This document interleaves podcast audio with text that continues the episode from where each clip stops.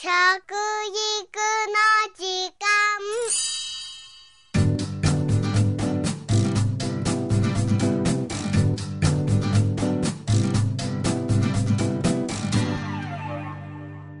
服部幸男です。食育の時間ポッドキャスト。夏休みですね。時間に余裕のある夏休みこそ子どもたちが正しい生活リズムを身につけるいいチャンスですよね。東京都が出している子どもたちの生活リズムというパンフレットにこんなチェックリストがありましたのでご紹介しましょう。あなたのお子さんはデイキッズそれともナイトキッズというテストですね。当てはまる項目を数えておいてくださいね。あなたのお子さんはね昼型ですか夜型ですかってわけですね。1から9までありますよ。1夜更かして寝る時間が足りない時は昼寝をする。2番目夜遅くコンビニや外食に行くことがある。3番目朝ごはんを食べないことがある、はい、4番目天気が良くても昼間外で遊ばない。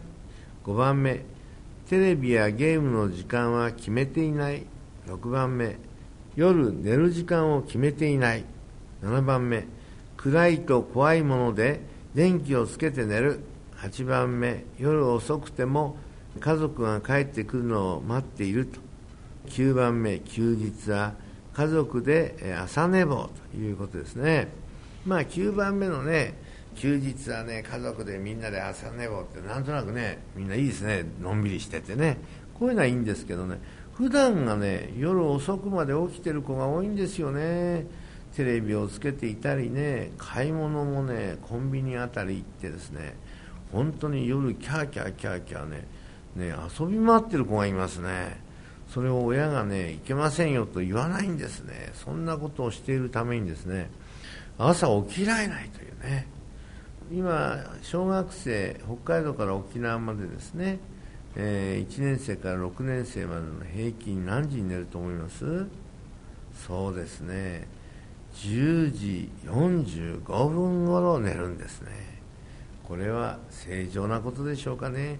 異常なことだと思いますかね？どっちだと思います？僕はねこれはちょっとひどいんじゃないかなと思いますね。うんやっぱり朝も食べられないしね。親御さんも同じ状態になっちゃうんですね。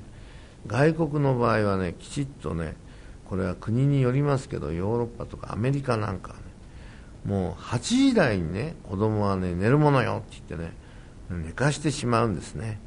やっぱりそういうしつけとかねどっからどこまでのねもうきしめしというのかしらね示しがつかないって話でねやっぱりきちっとやらなきゃいかんですね。はい。当てはまる項目はいくつかありましたでしょうかね。この1から9までね。1つから2つあるいは0という数の少ない子は立派なデイキッズなんですよ。数が増えるに従ってナイトキッズの傾向にあるわけです。前の晩遅かったから今日は休みだからといってですね子供をゆっくり寝かせておこうと思うのは親心ですよね。でもこれがかえって良くないんです。これをやってしまうとですね、えー、時差ボケのような状態になってですね生活リズムが乱れる。きっかけになってしまうわけなんですね。早く起きるには早く寝ること。簡単でしょう。まずは早く寝かせてください。そして寝るときは電気を消しましょう。フットライトや豆電球程度なら構いませんが、暗くならないと眠気が出てきませんよ。メラトニンというホルモンがありますけどね、これは眠りのサイクルを調整したりですね、えー、細胞を守ろうとする働きがあるんです。夜明るいとこのメラトニンが出にくくなるんですね。ですから子供たちが暗くなる環境を作ってあげないとですね寝れなくなっちゃうわけですからね。気をつけましょうね。そして子どもの成長に必要な成長ホルモンというのがありますけどもこれは夜寝ている時にたくさん出てくるんですね。特に4歳から6歳頃からこの成長ホルモンがですね眠ってすぐの眠りの深い時にまとまって出てくるようになります。この成長ホルモンが十分に分泌されないと脳や体の成長に悪影響を及ぼすんですね。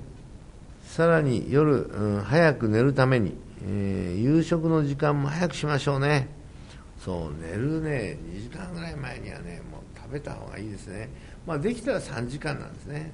そうするとね、えー、胃の中に残ってないからきれいに出てから、ね、あの腸の方に移ってしまいますからすると胃に負担をかけないで寝れるというわけですから。まあ、あ寝る3時間前にはものをね、うん、思い切って腹いっぱいなんか食べない方がいいわけですよ。はい。早寝早起き朝ごはんというのがありますね。まさにこれが子どもたちの正しい生活習慣の原点です。そして、えー、昼間よく体を動かすこと。人は昼に行動する動物なんです。夜行性じゃないんですよ。子供を早く寝かせるのは親の義務とか責任です。そして大人の睡眠時間もこの30年で30分短くなってるんですね。子供に大人のリズムを合わせないということが大事ですね。子供だけに早寝早起き朝ごはんをやらせようとしてもなかなか無理なんですからね。みんなでね支えてあげなきゃだめですよ。家族でいいリズムを作ってほしいと思いますね。食育の時間服部幸男でした。